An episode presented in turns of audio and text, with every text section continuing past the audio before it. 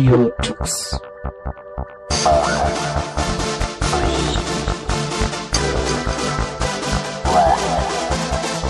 The German Linux Radio, the German Linux Radio.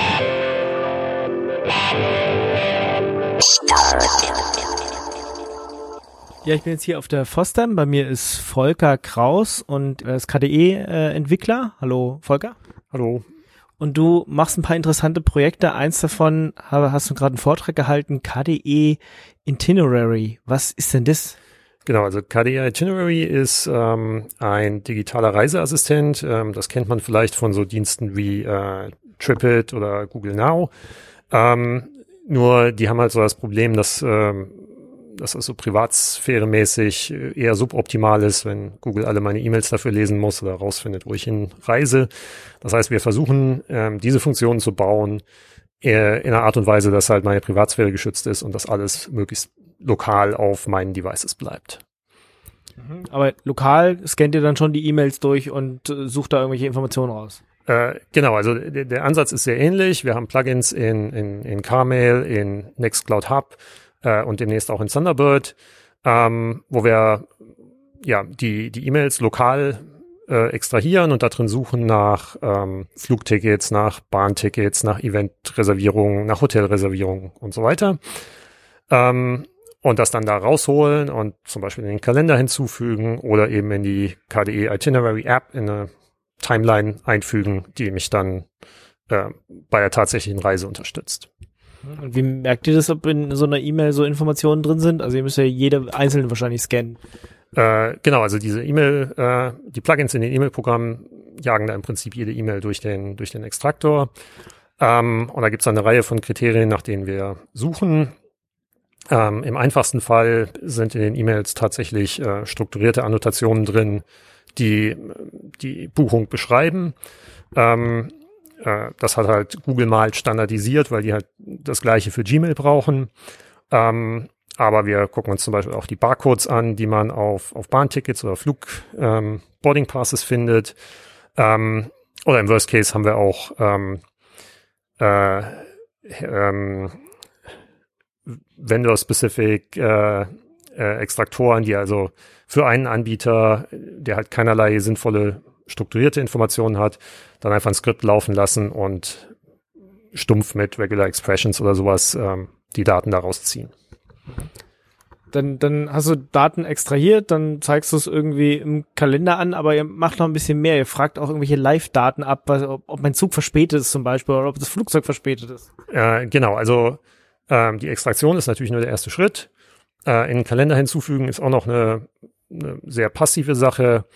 Äh, in der App haben wir dann ähm, äh, das Ganze einmal zusammengruppiert nach, nach Reisen, also mein Trip zu Fosden zum Beispiel mit allem, was dazugehört.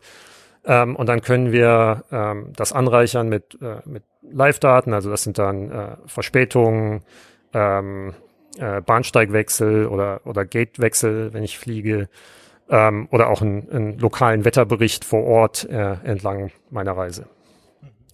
Und ich habe sogar gesehen, es gibt sogar so Zwischenstationen, blendet ihr auch ein. Also wenn ich zum Beispiel ähm, ein, ein Hotel gebucht habe und jetzt mit dem Zug da vorher ankomme und wie komme ich jetzt vom Zug zum Hotel? Genau, das ist jetzt eine, ähm, eine, ein ganz neues Feature, an dem wir gerade arbeiten und da kommen wir dann jetzt wirklich in den Bereich Assistenzsysteme, also wo das System mich aktiv versucht zu unterstützen. Ähm, und das ist genau das. Also wie fülle ich die Lücken in meinem Reiseplan zwischen den, den Buchungen, also zum Beispiel Fernverkehr mit der Bahn und dann mein Hotel oder hier äh, das Event. Ähm, also wie komme ich dann vom Bahnhof zum Hotel, vom Hotel zur Forstem und so weiter. Ähm, und das machen wir halt auch über, über Abfragen von ähm, ja, Nahverkehrsinformationen von, von Online-Diensten. Welche Dienste benutzt ihr da so? Also gut, die Bahn-App kennt man vielleicht noch, aber gibt es da irgendwas Standardisiertes, was man so allgemein abfragen kann?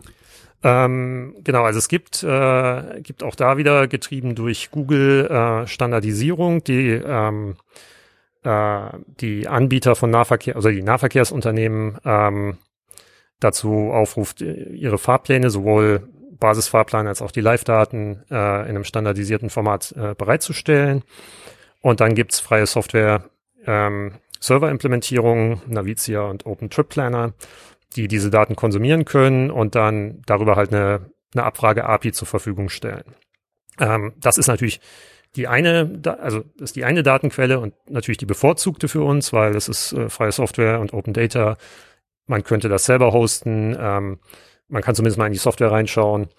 Ähm, wir unterstützen aber auch proprietäre APIs, äh, wie dann zum Beispiel von der, von der Deutschen Bahn direkt, ähm, einfach um mehr Abdeckung zu haben, was, äh, was die Daten angeht. Aber es ist jetzt nicht auf Deutschland beschränkt, also es funktioniert auch mit anderen europäischen oder äh, was ich nicht, amerikanischen Sachen oder so. Äh, genau, also es ist, äh, das Ziel ist auf jeden Fall, äh, weltweite Abdeckung zu haben. Ähm, es funktioniert tendenziell in Europa ähm, etwas besser, einfach weil das Entwicklerteam da sitzt und dort die meisten Testdaten hat. Ähm, auf der anderen Seite in den USA gibt es jetzt auch nicht so viele ähm, Nahverkehrs- und äh, Langstreckenzüge wie, äh, wie in Europa. Ähm, aber äh, grundsätzlich ist da nichts drin, was, was es auf Deutschland oder Europa beschränkt. Ne? Du hast gerade Testdaten gesagt, äh, du hast im Vortrag gemeint, ihr braucht noch welche. Äh, genau, wir haben anders als, ähm, als Google äh, ja jetzt nicht den Luxus, dass wir einfach sämtliche E-Mails zur Verfügung haben von allen Leuten und uns da drin äh, Trainingsmaterial raussuchen können. Nicht, ähm, nicht Zugriff auf alle E-Mails von allen Leuten. Ähm, das heißt, wir, wir sind da halt, ähm, also wir sind natürlich auch auf die Daten angewiesen, um, um die Extraktoren äh, zu bauen oder ähm, äh, zu verbessern. Ähm, und ja, da, da wäre uns natürlich sehr mitgeholfen, wenn man, äh, wenn man uns Reisedokumente spendet. Äh, die werden wir auch nicht veröffentlichen. Ähm, aber mit wir halt überhaupt mal Material haben, um, um Extraktoren bauen zu können. Denke mal, jetzt von der Deutschen Bahn brauchst du nix, aber wer vielleicht, äh, was weiß ich, in, in Norwegen öfter unterwegs ist, das wäre dann für euch eher interessant. Äh, genau, also wir haben natürlich jetzt, äh, weil ich selbst in Deutschland sehr viel unterwegs bin, dort, äh, dort einiges an Testdaten, aber selbst für die Deutsche Bahn finden wir immer noch irgendwelche absurden Corner Cases mit besonders langen Bahnhofsnamen oder Bahnhofsnamen mit irgendwelchen Sonderzeichen drin oder mit äh, Flügelzügen, die irgendwo gesplittet werden. Und also ähm, ich habe gelernt, nie zu sagen, dass wir irgendwelche Daten nicht mehr brauchen, weil äh, es gibt immer wieder irgendwelche neuen äh, Sonderfälle, die wir noch nicht abgedeckt haben. Ähm, das heißt, gerne alles, was irgendwie vage Reisedokument ist. Ähm, Dann äh, hast du auch gesagt, irgendwie die, die, die App kann irgendwelche CO2-Abdrücke, Fußabdrücke ausrechnen? Äh, genau, da wir ähm, ja in der App dann quasi sämtliche Reisedaten sammeln äh, kann man darüber auch Statistiken anzeigen. Und ähm, da haben wir auch eine sehr einfache, aber immerhin mal als Anfang eine CO2-Metrik dabei ähm, und auch so ein Jahr-über-Jahr-Vergleich. Das heißt, wenn man jetzt äh, versucht, da den, seinen eigenen Impact auf die, die Umwelt ein bisschen zu reduzieren, habe ich zumindest die Möglichkeit zu sehen, ob sich das in die richtige Richtung entwickelt. Also fliege ich weniger, fliege ich weniger Strecke oder ja, reduziere ich halt den, den CO2-Impact. Äh, zumindest bei den Fahrkarten von, von Österreich, äh, da steht es immer unten drauf, wie viel CO2 man eingespart hat, habe ich gesehen. Ähm, naja gut, die, diese Einsparungszahlen, das ist halt, ja. Ähm, auch wir machen das natürlich nur näherungsweise, also dieses, wie, wie rechne ich das wirklich aus, ist wirklich ein sehr kompliziertes äh, Thema. Ähm, da würde ich jetzt auch unsere Zahlen nicht, äh, nicht irgendwie wissenschaftlichen Standards genügend sehen. Das ist eher so ein, so ein Trend. Ähm, also überhaupt, was ist die Größenordnung, die ich produziere? Und da, da wird sehr schnell sehr klar, dass Fliegen dann doch eine ganz andere Größenordnung ist als, als Bahnfahren. Ähm, aber immerhin, es, es zeigt mir, werde ich besser oder werde ich, werde ich schlechter. Ne? Und das ist ja eigentlich das, worum es äh, an der Stelle erstmal geht. Jetzt äh, hast du schon gesagt, okay, man könnte euch Daten schicken und damit äh, helfen, äh, das Modell weiter zu verbessern. Was, wenn ich jetzt sage, okay, das klingt so cool, ich würde gern mitentwickeln, wo wende ich mich dann am besten hin? Ähm, das ist natürlich auch gerne genommen. Wir haben äh, jede Menge Ideen und jeder, der dazukommt, bringt neue Ideen mit. Das heißt, Arbeit ist auf jeden Fall genug da. Ähm, wir haben das bisher organisiert als Teil des KDE PIM-Teams, also das sind die gleichen Leute, die auch äh, Contact und, und Kmail machen. Das heißt, es ist die gleiche, ähm, äh, die gleichen Mailinglisten und Matrix und, und IRC-Channel wie äh, für das KDE PIM-Team auch. Ähm, ja, wenn ich äh, im Prinzip in eine Suchmaschine KDE Itinerary eingeben, dann kommt man auf die Wiki-Seite mit allen Informationen, wie man mit, in, äh, mit uns in Kontakt kommt. Das gleiche gilt wahrscheinlich auch für, wenn ich einen E-Mail-Client oder sowas habe und da ein Plugin für schreiben will, dass, äh, dass es halt nicht nur in Kmail und Nextcloud und vielleicht demnächst Thunderbird dann ist, sondern auch, weiß ich nicht, Classmail oder irgendwas anderes.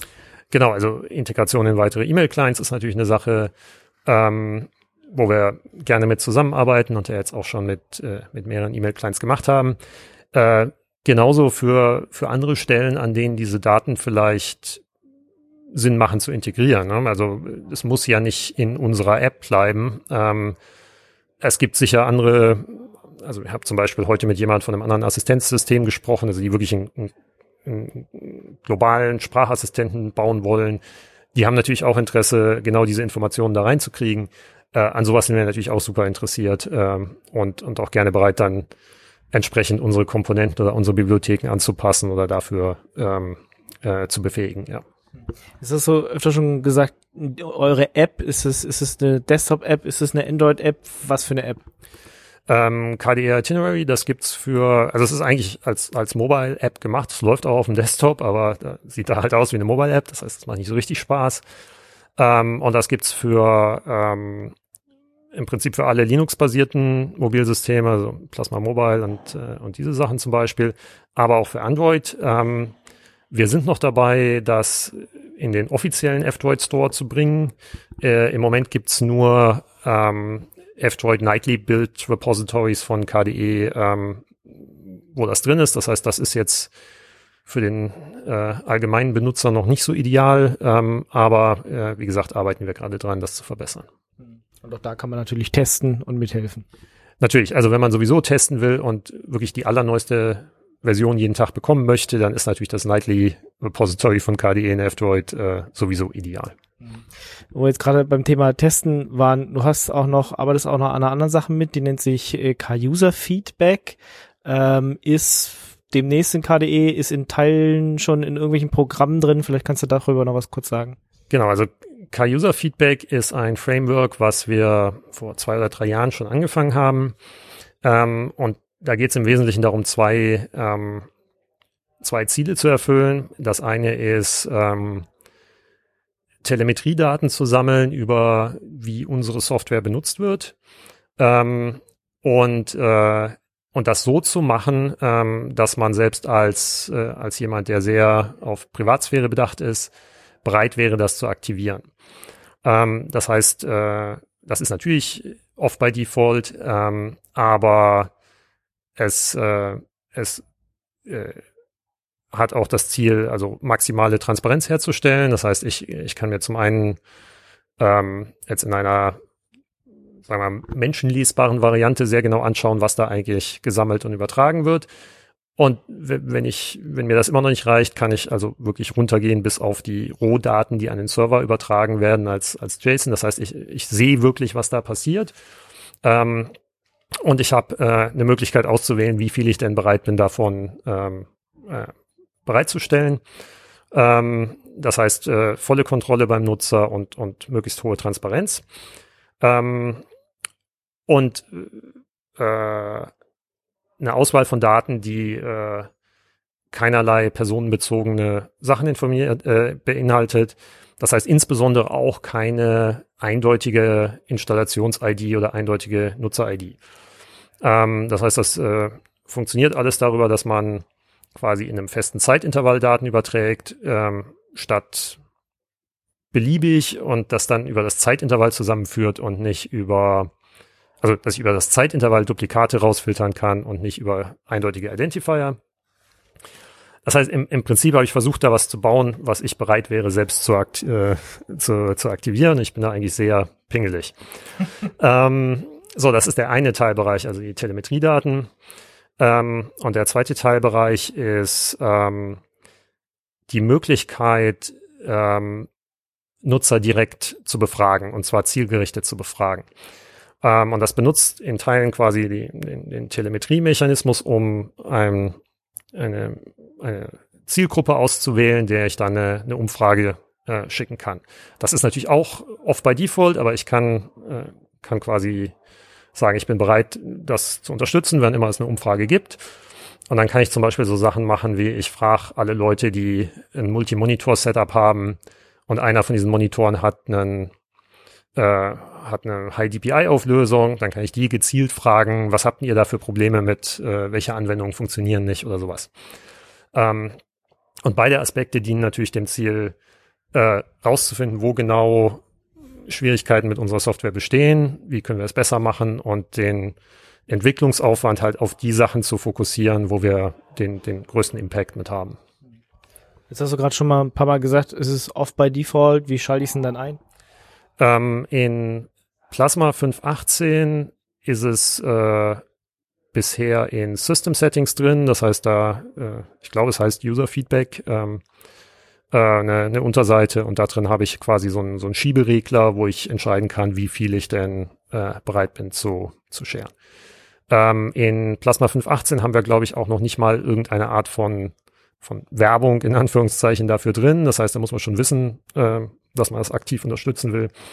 Das ist halt, weil es ist das erste Mal, dass wir das einbauen. Das heißt, wir wollen da sehr, sehr vorsichtig rangehen, sehen, wie das Feedback ist, sehen, was wir damit für Daten kriegen, ob das überhaupt alles Sinn macht. Ähm, und dann mal sehen, wie man das nach und nach ausbaut und äh, was wir damit dann erreichen können. Wie können die Entwickler dann da darauf zugreifen?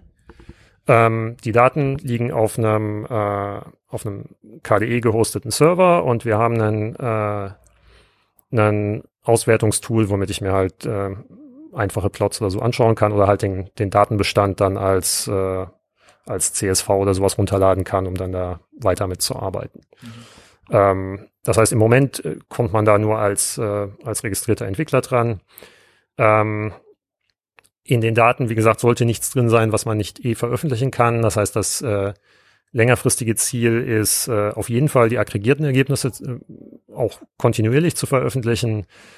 Vielleicht kommen wir sogar an den Punkt, dass wir die Rohdaten äh, kontinuierlich veröffentlichen können. Ähm, das trauen wir uns am Anfang noch nicht, weil wir erstmal sehen möchten, was kommt da alles rein? Haben wir da vielleicht doch noch was übersehen? Gibt es nicht vielleicht doch noch Möglichkeiten, da was zu de-anonymisieren? Ähm, Idealerweise nicht, aber äh, bis wir uns da nicht sicher sind, äh, ist das halt erstmal nur zugänglich für, äh, für Leute, die an der Software arbeiten.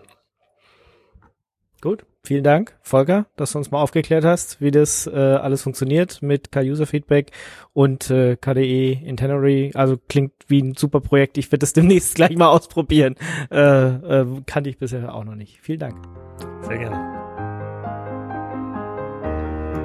Hi, this is Sage Weil, and you're listening to Radio Tux.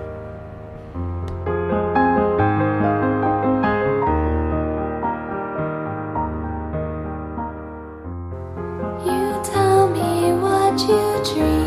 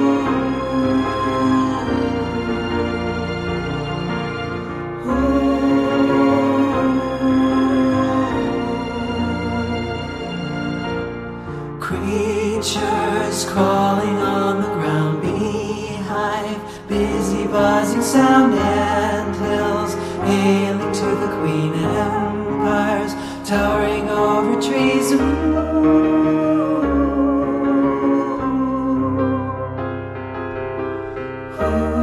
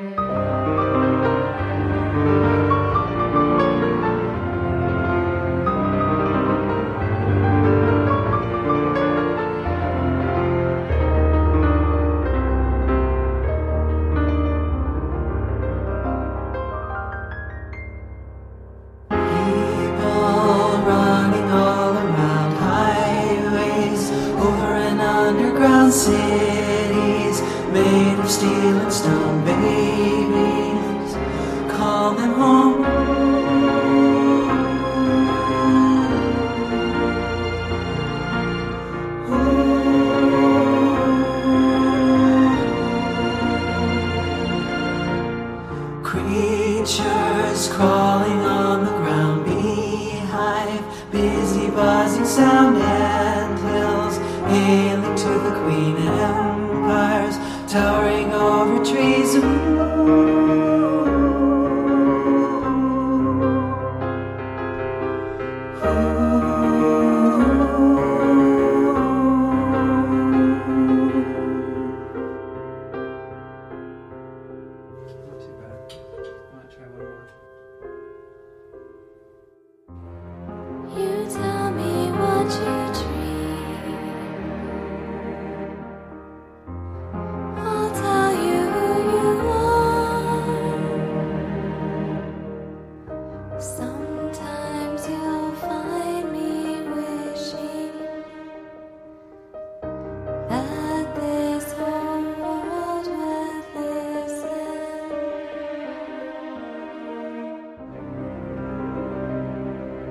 The Bastard Operator from Hell Part 11 von Simon Travaglia, frei übersetzt von Florian Schiel und gelesen von Faldrian. Drei Wochen später bin ich wieder auf den Beinen, hochgepäppelt von süßen Krankenschwestern, die um ihre Pensionsansprüche fürchten. Voller Energie sitze ich hinter meiner Konsole. Alles in allem gar nicht so schlecht die Zeit im Hospital. Ich könnte Bäume ausreißen. Ich gehe rasch durch die angehäufte User-Mail der letzten Wochen, nur damit ich nichts verpasse, dann lasse ich die Studenten wissen, dass ich wieder auf dem Posten bin. Ein nicht angekündigter Wartungszyklus, mitten in der Hauptübungszeit. Ich flippe den Restart-Schalter. Ein wohliges Gefühl breitet sich in mir aus. Sie werden mich dafür lieben. Ich blättere den Ausredenkalender um. Treibhauseffekt.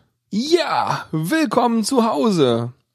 Es ist Monatsende. In Kürze werden diese ganzen unnötigen automatischen Mailinglists das Netz überschwemmen. Ich korrigiere die Systemuhr um sieben Tage nach hinten, um mir die Performance nicht zu versauen und wechsle das neue Druckerband gegen mein Spezialband, drei Jahre alt mit vielen hübschen Löchern. Ich grabe mich durch den Stapel Snail Mail, der sich angehäuft hat, und stürze mich als erstes auf das Bastard Operator from Hell Journal Kill 9. Ein hübscher Artikel ist dabei, wie man Windows 95 grausam, langsam und höllisch langweilig machen kann. Irgendwie schaut der Artikel aus wie die normale Installationsanleitung für Windows 95. Na ja, wer weiß. Ich blättere mich durch bis zur Bastard Operator from Hell Expertenrubrik und schaue nach, ob irgendwelche Artikel von mir hineingekommen sind. Alle. Sogar der über den C++ Compiler, der per Zufall Klassen umbenennt und dies sogar im Source Code ändert. Das Telefon klingelt. Irgendwie habe ich ja fast darauf gewartet. Mein Bildschirm ist dunkel. Netzkabel, sage ich. Nein, das habe ich schon überprüft. Wenn ich einschalte, passiert einfach nichts. Netzkabel, sage ich. Nein, das Netzkabel steckt richtig drin. Auch die Leuchtdioden am Keyboard leuchten nicht. Das Netzkabel, sag ich. Oh, Moment mal, das Kabel ist nicht richtig eingesteckt. Das Netzkabel? frage ich. Ja, macht ja nichts, sag ich. Funktioniert jetzt alles wieder? Ja, ich glaube schon. Tut mir leid, Sie haben natürlich recht gehabt. Tja, wir bekommen das häufig in letzter Zeit. Der Grund liegt wahrscheinlich am zunehmenden Treibhauseffekt. Die globale Erwärmung verursacht stark statistisch variierende thermale Kontraktionen, welche wiederum temperaturinduzierte Bewegungen hervorruft, deren Reibungskoeffizienten zu Adhäsion an Plastikteilen führen kann. Ich lausche aufmerksam. Nichts. Mit anderen Worten, er hat den Dummy-Modus angeschaltet. Sie können sich zukünftig davor schützen, wissen Sie. Wirklich? Wie denn? Es reicht im Prinzip schon, eine schwach basische Minerallösung auf die Metallkontakte aufzubringen. Oh, wenn es für den Dummy-Modus eine Steigerung gibt, dann ist der jetzt aktiv. Ganz einfach. Alles, was Sie machen müssen, ist den Stecker vom Gerät abziehen und eine schwach basische Salzlösung in die Schlitze zu träufeln. Haben Sie eine schwach basische Lösung zur Hand? So etwa pH 7? Ähm, nein? Macht auch nichts. Stecken Sie den Stecker einfach in den Mund und lassen Sie Speichel hineinlaufen. Speichel ist schwach basisch und er hat Mineralsalze. Aber wischen Sie den Stecker vorher sorgfältig sauber. Wegen den Keimen und so. Und schalten Sie um Gottes Willen vorher den Monitor ab. Wir wollen doch nichts riskieren. Oh, gut. Bam. Als der Hörer auf den Boden knallt, lege ich auf. Speicherplatz ist viel zu gut für die. Das war The Bastard Operator from Hell Part 11. Hallo, hier spricht Matthias Eltrich und ihr hört Radio Ton.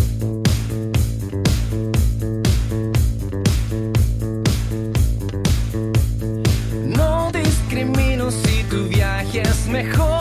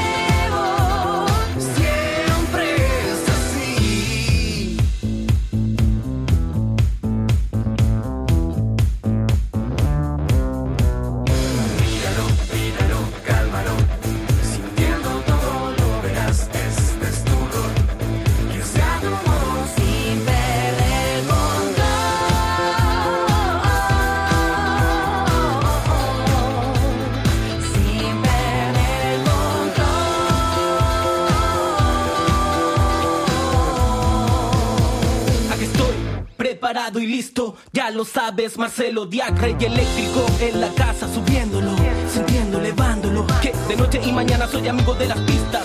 Perder control, sin perder la tinta. Tengo un plan, nunca bajar la vista. Me elevo a ti como alpinista. Planeo el vuelo, prendo aquel fuego. Solo dime si esto tocara el cielo. Porque eléctrico soy, eléctrico seré. Con dinero y sin dinero sigo siendo el rey. Búscame donde el groove se impregne en tu piel. Que me quedo contigo hasta amanecer. Dime que no hay desgaste. Solo te quiero invitar a mi viaje. Ven, quitémonos juntos ese traje.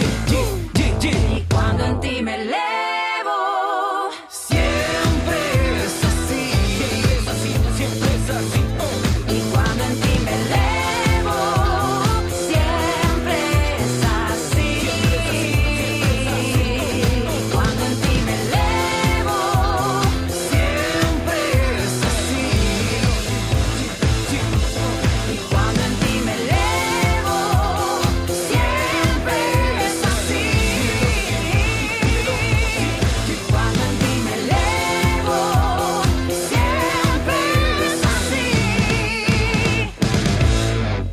Ja, ich bin jetzt hier auf dem 36C3 und bei mir ist Sebastian. Hi. Hallo Ingo. Wir wollten uns über Tastaturlayouts unterhalten. Du hast, äh, du benutzt was ganz anderes als die normalen Leute, die so auf der Tastatur rumtippen. Vielleicht kannst du mir mal erklären, was das ist und äh, warum du das benutzt. Ja, also ich habe äh, schon seit jetzt, keine Ahnung, circa zehn Jahren habe ich Neo auf meiner Tastatur als Layout. Und äh, vielleicht erstmal was Tastaturlayouts äh, ausmachen. Also, ja, genau, das ist vielleicht ganz gut. Genau, also ich, äh, du sitzt jetzt gerade vor deinem Rechner. Also erstmal sehe ich, äh, sieht es eigentlich so aus wie bei allen anderen auch. Ja, da stehen halt so Buchstaben drauf und dann drückst du da drauf und dann passiert irgendwas. Genau, also letzten Endes die Buchstaben, die auf der Tastatur sind, die sind erstmal irrelevant, Okay. wo die liegen, weil ähm, das die Tastatur selber sendet eben einfach nur einen Hexcode und daraus wird dann der Buchstabe gemacht. Und je nachdem, welches Layout man eingestellt hat, kommt dann eben der passende Buchstabe für diesen Code raus. Ähm, die Standardtastatur in Deutschland ist das Querz-Layout, was sich zusammensetzt halt aus den ersten fünf Buchstaben. In Ähm, der zweiten oder dritten Reihe. Genau, in der zweiten Reihe ist es meistens am Laptop halt die dritte wegen den F-Tasten, die wir da ja noch äh, ähm, separat haben.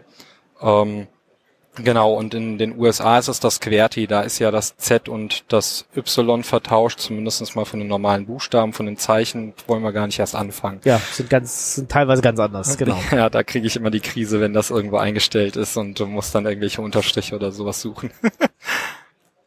genau, und ähm, ja, ich hatte früher immer so einen, ja, sieben, achteinhalb Finger Suchsystem äh, gehabt und äh, habe mir eben, habe damit eben geschrieben und auch relativ schnell.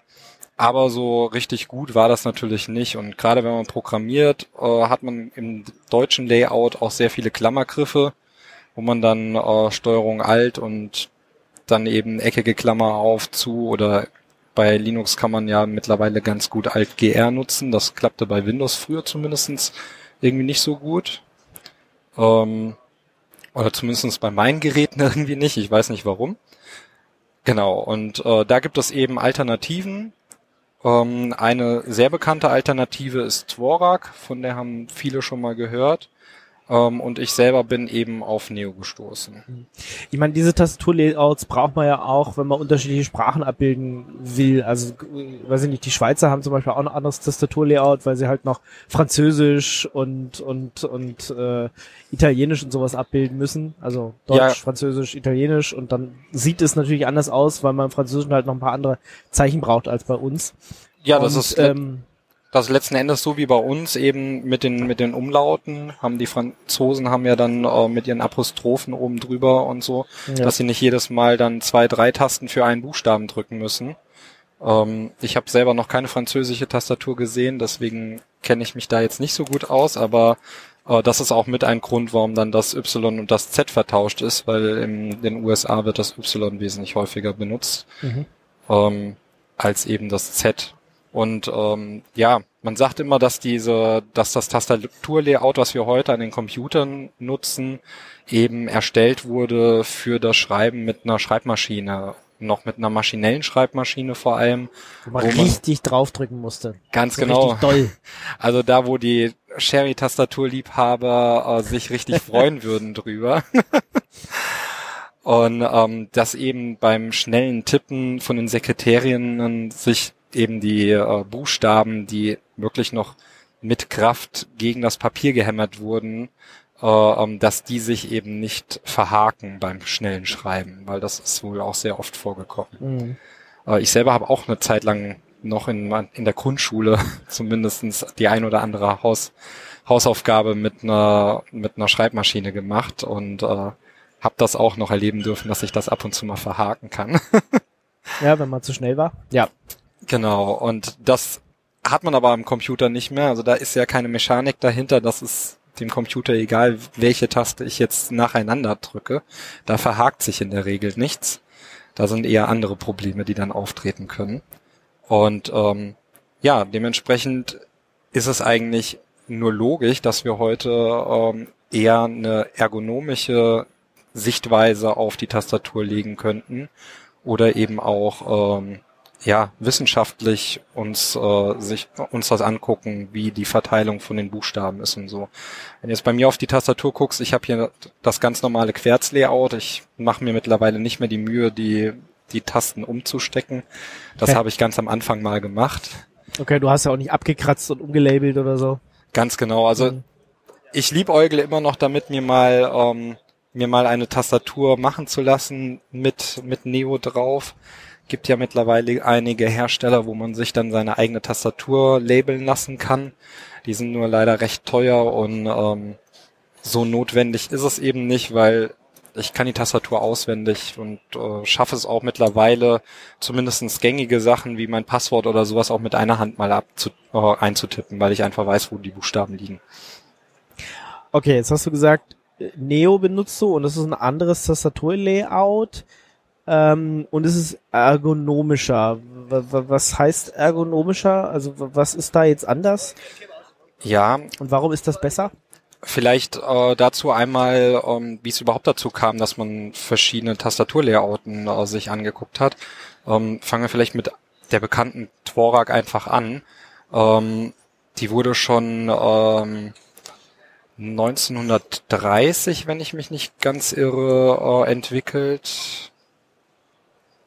Und ähm, nee, hun- 1948 sehe ich gerade. Auf jeden Fall ähm, waren da eben die Gesichtspunkte, dass man sich einfach anschaut, welcher Buchstabe wird häufiger getippt. Den legt man dann nicht auf den kleinen Finger, sondern eher auf den Mittelfinger, weil der, weil der eben stärker ist. Ähm, und damit e zumindestens die Theorie, dass der dann auch ein bisschen schneller wechseln kann von einem zum anderen Buchstaben. Dann schaut man sich so ein bisschen die Tastat äh, die, die Buchstabenhäufigkeit und Verteilung an, ähm, dass man eher mit dem Finger in die Reihe nach oben geht. Also man hat ja die Grundlinie, wo die, wo die Finger ruhen. Ähm, das sieht man auch auf den meisten Tastaturen, ist dann auf dem F und auf dem äh, J in der deutschen Tastatur so ein kleines, So eine kleine Erhebung. genau, so eine kleine Erhebung, dass man da weiß, dass man mit dem Zeigefinger richtig liegt äh, und nicht immer hingucken muss.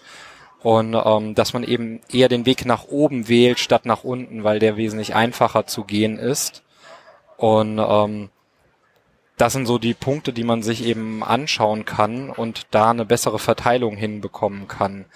Und ähm, da kam, kam dann eben auch Neo ins Spiel. Da hat man dann viele verschiedene Texte analysiert und hat Statistiken fahren lassen und hat dort aber nicht nur die Wissenschaft einbezogen, sondern eben auch so ein paar äh, Gesichtspunkte, die man auch bei Dvorak zum Beispiel äh, angewandt hat, das leichte Erlernen von einer Tastatur, weil ähm, letzten Endes ist so die Einteilung von der normalen Querztastatur nicht ganz so logisch. Also man muss halt wirklich lernen, wo ist welcher Buchstabe. Das muss man zwar auch bei allen anderen Tastaturen, aber es gibt so ein paar Hilfsmittel, mit denen man das halt leichter erlernen kann. Äh, bei der Neo-Tastatur ist es zum Beispiel so, dass man äh, die ganzen Vokale auf der linken Hand hat und die anderen Buchstaben auf der rechten. Dadurch hat man eben da schon äh, eine kognitive Trennung von beiden und ist wesentlich leichter, das zu erlernen. Ähm, genau. Und das sind so, so Punkte, die man sich anschauen kann und das wurde bei Neo eben gemacht. Ähm, man hat sich angeschaut, die Neo-Tastatur ist auf den deutschen Sprachraum ausgelegt und hat sich einfach angeschaut, wie häufig ist welcher Buchstabe ähm, in deutschen Standardtexten äh, Also zu so finden. E kommt zum Beispiel sehr häufig vor. Genau, also die häufigsten Buchstaben im Deutschen ist das E und das N. Und das sind so die Buchstaben, die man dann eben auch auf den stärksten Finger, wie gesagt, der, der, der Zeigefinger soll der stärkste Finger sein, merkt man aber auch selber, wenn man so ein bisschen äh, einfach mal testet. Der Zeigefinger ist eben, den, den nutzen wir für alles, ja, ob wir uns die Schuhe binden, ob wir irgendwas hochheben, schreiben oder sonst irgendwas, der wird eben immer gefordert. Ähm, genau. Und dann verteilt man eben die Buchstaben erstmal nach der Häufigkeit, so dass der, dass das eben von, von innen nach außen es immer we weiter abnimmt. Äh, und bei Neo hat man sich dann eben angeschaut, ja, wie können wir es schaffen, dass man es auch noch leicht erlernen kann. Ähm, noch ein Aspekt, der eben zur Geschwindigkeit beitragen soll, was ich jetzt selber nicht so, ähm, ja, nicht, nicht bestätigen kann für mein Schreibverhalten, weil ich einfach äh, meistens schneller schreibe, als ich denke und dementsprechend dann äh, sowieso anhalten muss, weil ich dann überlegen muss, wie war der Satz, wie will ich den Satz weitermachen. Ähm, genau, und da gehst du einfach hin und, und teilst eben die Buchstaben ein und man hat bei Neo die Möglichkeit, und das äh, ist im Wikipedia-Artikel äh, einmal beschrieben, ähm, früher stand dort mal, wie viele Worte man äh, aus der deutschen Sprache auf der Grundlinie, also auf der Linie, wo man die Finger ruhen hat, schreiben kann. Okay. Mit der neuen Tastatur, äh, mit, mit der mit der Querztastatur waren das rund 60, 66 Worte. Ich weiß es nicht mehr ganz genau. Und mit Neo sind es äh, weit über 3600 Worte, die Ja. man auf dieser Grundlinie ohne die Finger nach oben oder unten bewegen zu müssen schreiben kann. Schon allein dieser Unterschied zeigt eben, äh, dass dort ein großer Unterschied ist von der Bewegung, die man auch machen muss, um Wörter zu schreiben. Ja, schon, schon weil das E und das N halt äh, äh, da liegen und nicht wie, wie sie jetzt auf der normalen Tastatur sind, einmal oben und einmal unten, ne? Ja, ich weiß nicht, ob du, wie du zehn, ob du zehn Finger schreibst oder wie du das gelernt hast. Ähm, ich habe mir zehn Finger schreiben erst mit Neo beigebracht ähm, und habe dafür Tipp 10 eingesetzt. Das ist ein Open Source Tool zum zehn Finger schreiben lernen, die unter anderem auch ähm, Neo mit im Sortiment haben. Und ich weiß nicht, wie, hast du das gelernt oder hast Ich habe ich hab das mal angefangen zu lernen, aber nie fertig gebracht. Deswegen, also es ist eher, auch eher so zehn Finger Suchsystem. Also manchmal, klar, manchmal geht's ohne, oder oft geht's ohne hingucken, ja. Aber ich würde mich jetzt nicht als zehn Fingerschreiber bezeichnen, sondern eher so als sechseinhalb oder irgendwas. Ja, das ist dann, glaube ich, so ähnlich wie bei mir, nur dass ich sogar ähm, die Hürde noch ein bisschen höher gesetzt habe. Ich habe ähm, gut zwei oder drei Jahre auf meiner Tastatur zu Hause ähm, die Buchstaben so liegen gehabt, wie sie bei Neo sind. Ich habe meine Tastatur umgesteckt und habe aber mit Querz weitergeschrieben. Aber warum? ähm, das kann ich dir erklären. Also ich, ich war zu der Zeit ähm, viel, viel unterwegs. Ich bin in meinem neuen Job gewesen und äh, war ziemlich weit von meinem Freundeskreis entfernt und so und habe eben dementsprechend, das war noch die Zeit, wo man auch IRC äh, noch genutzt hat, beziehungsweise ICQ. Und ich habe noch sehr viel geschattet, ja, und da kommt das natürlich, wenn man so fünf, sechs, sieben Chats parallel betreut, ähm, muss man natürlich auch schnell schreiben können. Und da habe ich irgendwie diesen Punkt nicht geschafft, einfach mal zu sagen, so jetzt wird Querz ausgeschaltet. Ich hatte das dann unter Linux kann man ganz gut für einzelne Fenster unterschiedliche Tastaturlayouts ähm, anwenden. Ach, okay. Mhm. Äh, oder zumindestens ging das früher. Da habe ich noch Ubuntu genutzt. Ich weiß nicht, äh, wie das heute aussieht. Ähm, und dann hatte ich immer im Tipp 10 dann die Neo-Tastatur drin und hatte in den Chatfenstern und in allen anderen Fenstern eben die normale Querz-Tastatur. Ähm, dadurch, dass ich dieses Zehn-Fingerschreiben nie gelernt habe, habe ich heute auch noch, ähm, kann ich immer noch recht schnell schreiben auf einer Querz-Tastatur, weil das so ein bisschen so ein Umschalten ist. Ich darf nur nicht mich hinsetzen und so mit meine Finger so legen, als würde ich jetzt mit zehn Finger schreiben, weil dann, ja, dann fange ich an, eben Neo zu tippen. Und ähm, wenn ich Ja, ich stelle mir das schwierig vor. Äh, also wirklich, wenn du jetzt an einem fremden, Rechner sitzt und äh, schaltest du dann einfach, kannst du dann einfach umschalten und ohne groß drüber nachzudenken. Also, weil wenn ich irgendwie, weiß ich nicht, 100 Prozent äh, des Tages ähm, auf einer anderen Tastatur tippe und äh, äh, mir geht's ja nur so zwischen der englischen und der deutschen ab und zu mal. Ja, was setzt du dich an einen anderen Rechner und der hat halt die englische Tastatur eingestellt oder bist halt in irgendeinem komischen Modus und dann, ich meine, dadurch, dass man es halt öfter macht, weiß man natürlich schon, wo irgendwie die Klammern sind und so, aber trotzdem sind sie ja erstmal nicht da, wo man sie erwartet und tippt man erstmal und dann, meh, Mist, ist ja anders hier. ähm, ich stelle mir das äh, äh, schwierig vor, so dass man da einen Knoten im Gehirn kriegt. Nee, ist nicht so? Nee, überhaupt nicht. Ähm, du musst dir das eher so vorstellen, wie du sprichst in deinem Wie eine Du sprichst- Fremdsprache. Wie mit der Fremdsprache, ganz genau. Du sprichst halt äh, Was sonst versprichst du so- denn nativ?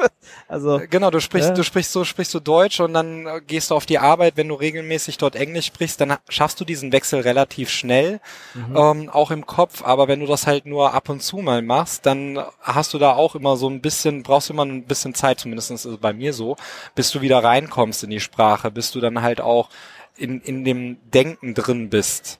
Ja, um, und genau das ist es, was, was das auch bei der Tastatur eben äh, passiert.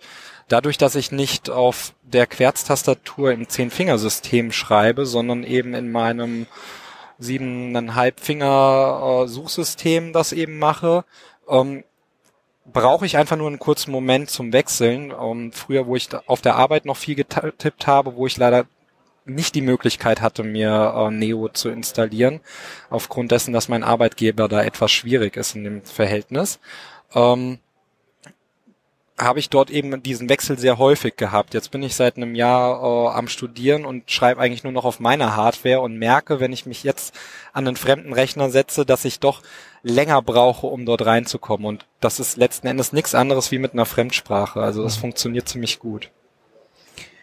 Wie äh, stelle ich das dann unter den verschiedenen Betriebssystemen ein? Also muss ich einfach sagen, okay, ich, ja, na wahrscheinlich so, als würde ich Französisch einstellen wollen oder oder Schweizer Tastatur. Gibt's dann oft auch die Möglichkeit, irgendwie Neo auszuwählen? Oder wie Ja. oder muss ich irgendwas extra installieren? Oder Also da muss ich sagen, das ist leider ein bisschen schade. Die Neo-Tastatur, das ist, ähm, die wird unter Open Source auch entwickelt, ähm, aber sie ist leider noch nicht überall integriert. Sie ist zwar schon ziemlich lange auf dem Markt, aber ähm, trotzdem, also Dvorak zum Beispiel, die, das findest du in jedem System. Ob du jetzt dich an Mac setzt, dann Windows oder sowas, das ist überall, kannst du das auswählen. Aber Neo ist leider nicht Dieses- überall drin. Dvorak ist eher so für den amerikanischen Markt oder eher für, für englische Tastatur, hat aber dieselben Ziele sozusagen. Und Neo ist jetzt eher so eine Tastatur für den deutschen Markt. Kann man das so? So kann man das sagen, genau. Dvorak ist äh, wirklich für den englischen Markt entwickelt worden. Es gibt auch eine Deut einen deutschen Ableger oder eine deutsche Erweiterung äh, für Dvorak, wo man dann eben auch die Umlaute findet und so. Ähm, und ich würde sagen, man hat bei Dvorak halt noch so die ein oder andere, ähm, den ein oder anderen Aspekt noch nicht mit berücksichtigt, den man bei Neo eben auch noch mit berücksichtigt hat. Man Okay, hat also bei Neo ist auch neuer. Neo ist neuer, genau. ja. Ähm, man hat in Neo eben so die sich auch dort schon alternative Layouts angeschaut und wie gesagt, also Dvorak war auch darauf ausgelegt, dass man es relativ schnell erlernen kann. Äh, Im Wikipedia-Artikel äh, steht etwas drin, dass man das äh, um 60 ich glaube 60 Prozent schneller lernen kann als eine als die normale QWERTY-Tastatur. Ähm, einfach weil die weil die Buchstaben etwas logischer eingeteilt sind. Und solche Dinge hat man sich bei Neo eben angeschaut von alternativen Ta Tastaturlayouts, von Statistiken und und und und hat eben äh, ähm, das Beste aus allen Welten zusammengeführt da drin. Ähm, zwar ist das auf den deutschen Markt ausgelegt, aber trotzdem auf im Englischen auch sehr, sehr gut anwendbar, weil viele der häufigen Buchstaben im Deutschen auch im Englischen zu finden sind. Ähm, ich denke mal, das liegt eben an der Verwandtschaft der einzelnen Sprachen. Und ähm, was eben gerade bei Neo sehr, sehr toll ist, ist, wenn du programmierst. Programmierst, wenn du LaTeX schreibst oder sowas, weil du hast äh, unter Neo sechs verschiedene ähm, Ebenen. Ja, also eine Ebene bei einer Tastatur ist, wenn ich so schreibe, schreibe ich klein. Wenn ich die äh, Shift-Taste äh, drücke, dann kann ich große Buchstaben schreiben und dann gibt's ja noch den Klammergriff, äh, dass ich dann eben an, an Sonderzeichen rankomme und und und. Und da gibt es eben sechs Ebenen bei Neo, die sind auch, äh, je nachdem wie häufig man sie nutzt, äh, sind sie dann halt doch etwas verwirrend, weil man ähm, ja, weil man sich einfach die sechs Ebenen auch nicht alle merken kann. Also ich muss sagen, ich kann drei Ebenen, äh, kann ich sehr gut. Äh, die vierte Ebene, die nutze ich zur, zum Teil, weil man hat dort eben zum Beispiel noch ein ja, jetzt wird hier gerade wieder applaudiert in der Halle. Passiert manchmal, ja. Ähm, weil man hat zum Beispiel einen Nummernblock direkt unter seinen unter seinen Fingern, ähm, also sprich Also man unter muss nicht auf einen extra Nummernblock ausweichen oder oben auf die Leiste, sondern hat die da, wo E und, und N und was weiß ich sind, genau, das ist. Gerade bei kleinen Tastaturen an einem Laptop oder sowas ist das einfach Gold wert. Ja. Ähm, man drückt die Modus-Taste 4 ist das, glaube ich. Und dann ähm, kann man halt über JKL, das äh, ist dann die Mitte von den Nummern-Tasten, bis runter zum M und hoch äh, UIO, ähm, wo dann halt äh, 7, 8, 9 dann drunter liegen. Mhm. Äh, Kann man da einfach seine, seine Nummern abtippen. Ähm, gerade wenn man, wenn man irgendwas rechnen will im Taschenrechner oder Nummer mal schnell irgendwie abtippen möchte. Beim Programmieren braucht man halt auch ganz häufig die Nummern und so. Du brauchst halt nicht raus aus, die, aus deiner üblichen Haltung, sondern du kannst das halt auch alles eben mit der Grundhaltung abdecken. Ähm, das gleiche ist, du findest Pfeiltasten, die Pfeiltasten auch unten drunter äh, in dieser Ebene und kannst dann eben auch in Textdokumenten äh, sehr schnell navigieren dadurch. Ähm, und mega klasse ist eben, dass du in der dritten Ebene die ganzen Sonderzeichen findest. So hast du eben auch äh, das Fragezeichen, Klammer auf, Klammer zu, die geschweiften Klammern, eckige Klammern, spitze Klammern, also alles, was du, was du dir wünschst beim Programmieren, hast du eben auch sehr schnell griffbereit und brauchst nicht keine weiten Wege hinter dich zu bringen, ja. Und wie komme ich auf diese Ebenen? Also ist es auch, dass ich eine, die Shift-Taste drücke und die Alt-Taste oder? Ganz genau. Du hast jetzt äh, ähm, bei der Ebene 3, da drückst du dann entweder die Raute-Taste auf der rechten Seite oder die ähm, Feststelltaste, also Caps Lock auf der linken Seite. Also ein Caps Lock selber gibt es bei Neo direkt nicht. Man kann äh, dadurch, dass man beide Shift-Tasten drückt, einen Caps Lock erreichen. Genauso kann man auch die Ebene 3 durch Drücken beider Modus 3 Tasten äh, ähm, fest einstellen. Ähm, das ist halt dann so ein Feature, was es dort äh, in dem Tastaturlayout eben gibt. Ähm, aber durch diese Modus 3 Taste, sprich Caps Lock, kommst du eben in diese Ebene und kannst dann deine Klammern, deine Smileys, also ich, ich zeige immer den Leuten und sag so, ja, ein Smiley hast du ganz schnell geschrieben, weil du rollst halt einfach äh, dein, dein Ringfinger, Mittelfinger und Zeigefinger einmal ab und hast dann dein Smiley getippt. Ja. Ähm, das sind Dinge, die du, die gehen einfach ins Blut über mit der Zeit, ja. Und gerade wenn du, wie ich dann ganz gerne mal LaTeX äh, nutzt, um um deine äh, Hausarbeiten zu schreiben oder beim Programmieren oder so, diese diese Ebene willst du nie wieder missen, wenn du sie einmal hattest. Interessant. Ähm, es gibt eine extra Webseite, äh, neo-layout.org. Ähm, da es ja eine deutsche Tastatur ist, ist es auch größtenteils in Deutsch beschrieben. Da ist, glaube ich, auch beschrieben, wie ich das dann für die einzelnen Betriebssysteme, wie ich so ein Neo-Layout hinkriege, oder? Genau, wie man das installiert. Also unter Windows zum Beispiel muss man sich, äh, muss man das separat installieren. Es gibt auch eine, eine portable Version davon. Die ist ganz nett, wenn man das äh, sich auf einen USB-Stick zieht und dann kann man das halt mal schnell bei jemand anderem aktivieren. Ähm, unter Linux lässt es sich, also bei ähm, unter Arch Linux musste ich das separat installieren. Unter, unter Ubuntu weiß ich und auch bei Fedora und sowas ist das schon vorab äh, auszuwählen. Das ist relativ easy dann bei der Installation. Okay. Würdest du sagen, dass du mit dieser Tastatur schneller tippst? Also bist du wirklich, wenn du Texte, also okay, das mit Programmieren sehe ich ein, kann, ja, bist schneller, muss vielleicht nicht so weite Wege gehen, aber bist du auch bei dem normalen Text, den man so tippt, bist du da schneller? Ähm, wie gesagt, dass ich, da ich meistens eben überlegen muss, was ich schreiben möchte, ähm, bin ich da nicht wirklich viel schneller. Also ich Okay. habe, ähm, ich habe mal Tests gemacht. Es gibt ja verschiedene Seiten, wo man dann Texte abtippt und kriegt dann halt ausgegeben, wie, viele viel Anschläge, pro- du pro Sekunde, ja, genau. Minute, ja. Und ähm, da bin ich minimalst schneller, keine Ahnung, 50 Anschläge pro Minute mehr oder sowas. Also das ist jetzt äh, ähm, im Rahmen, wo ich sagen würde, ist jetzt nicht unbedingt der Grund, das lernen zu wollen deswegen. Aber was man halt wirklich merkt, ist, ist es ein viel, viel ruhigeres und angenehmeres Schreiben, weil du eben nicht mehr Okay. Muss nicht so weit weggrätschen und, und Tastenkombinationen drücken, die man, wo man sich die Finger verrenkt sozusagen. Ganz genau. Ja, ähm, okay. Es gibt sogar unter, also in dem Wikipedia-Artikel, den, den werden wir dann, denke ich mal, verlinken.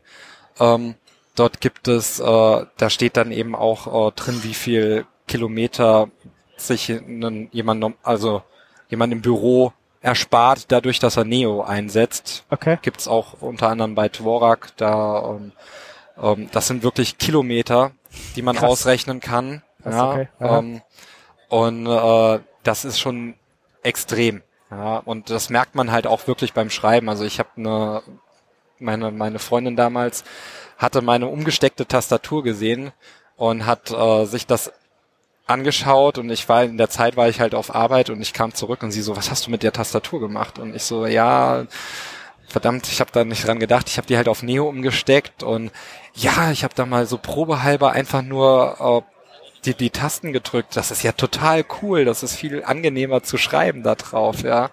Okay. Und äh, die hat dann halt auch sofort angefangen und sich das beigebracht und äh, ist auch mega glücklich darüber, jetzt bei der Doktorarbeit oder sowas deswegen. Okay, weil du jetzt gesagt hast, umgesteckt, es gibt nicht so eine Tastatur, die man so kaufen kann. Also ich kann nicht, weiß ich nicht, in den Laden gehen und sagen, gib mir mal eine Tastatur mit Neo-Layout. Leider, leider nein. Hm. Da, ähm, da gibt es leider nichts. Es gibt, wie gesagt, dann Blanko-Tastaturen, es gibt äh, Aufkleber für Tastaturen zu kaufen. Man kann sich die auch, auf der Webseite gibt es sogar, glaube ich, auch welche zum Runterladen und Ausdrucken, wo man sich dann eben draufkleben kann. Wenn man eine etwas ältere Tastatur hat, kann man die auch sehr gut umstecken. Ähm, also wirklich so rausziehen, die Dinger. Genau, und, rausziehen, dann gleichzeitig am besten die Tastatur einmal sauber machen, während man das macht ähm, und sich dann eben das einfach umstecken.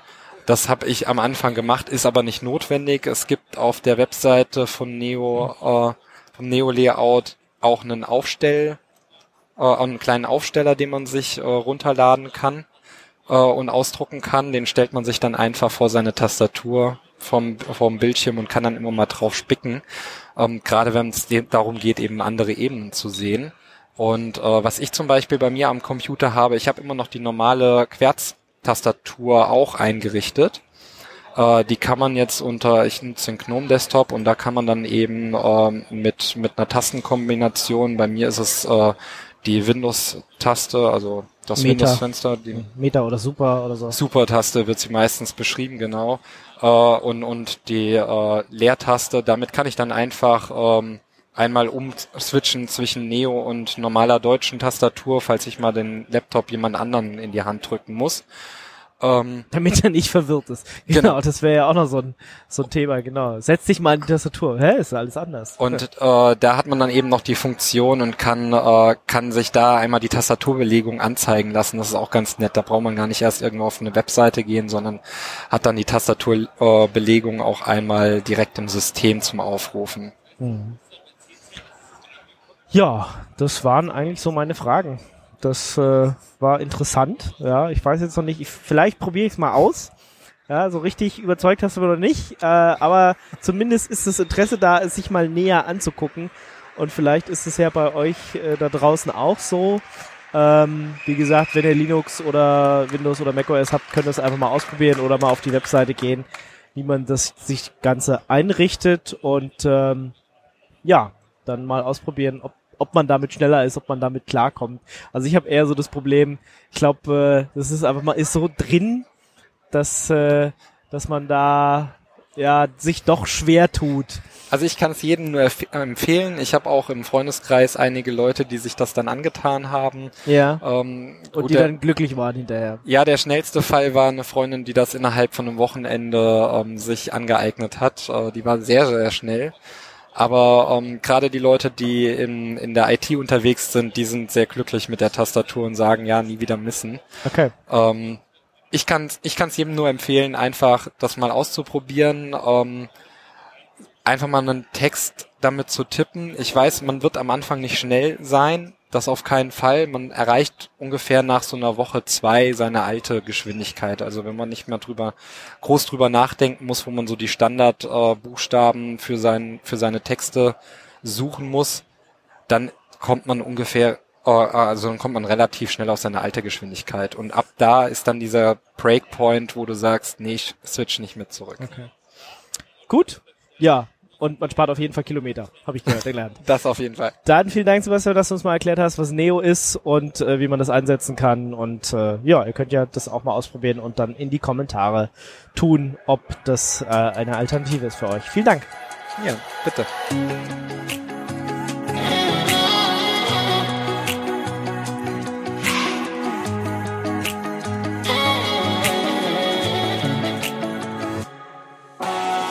My skin bends to the touch of your fingertips. A heart stained with the mark of your fingerprints.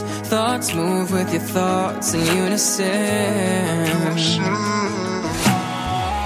Ever since you appeared, nothing's been the same. I'm reshaped like the shore after a wave. Crash down in the middle of a hurricane. You do, everybody knows something's different about you. Cause baby, it shows in little things you do. You are my obsession. Every word you say, little or too much. Every little way that you move is enough to put on display that everything you touch. You leave an impression.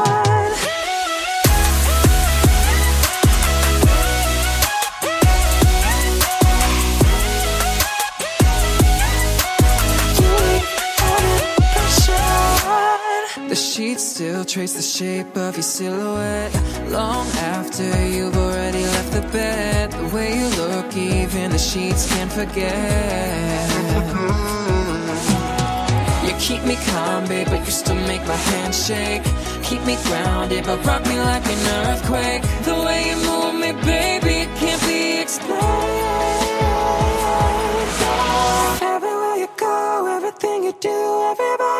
something's different about you. Cause baby, it shows in the little things you do.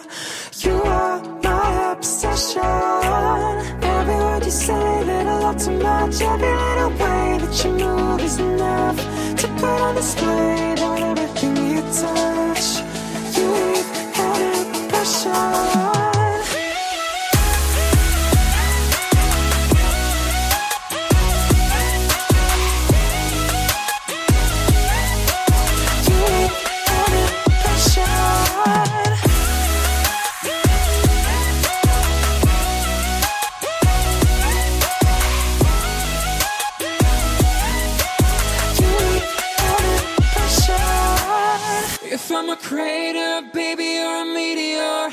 I'm a forest, baby, you're a firestorm. Everything in your wake somehow's reborn.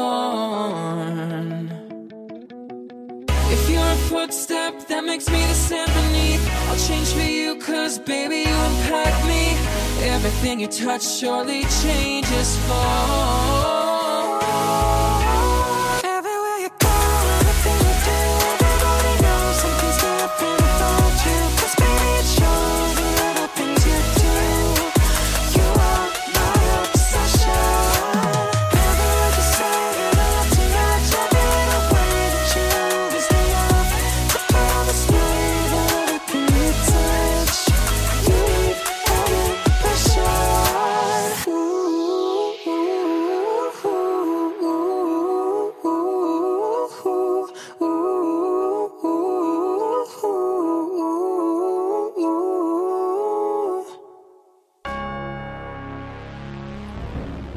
Das war eine Sendung von Radio Tux. Herausgegeben im Jahr 2020. Unter Creative Commons Lizenz, Namensnennung und Weitergabe unter gleichen Bedingungen. Lieder sind eventuell anders lizenziert. Mehr Infos auf radiotux.de. Unterstützt von Manitou.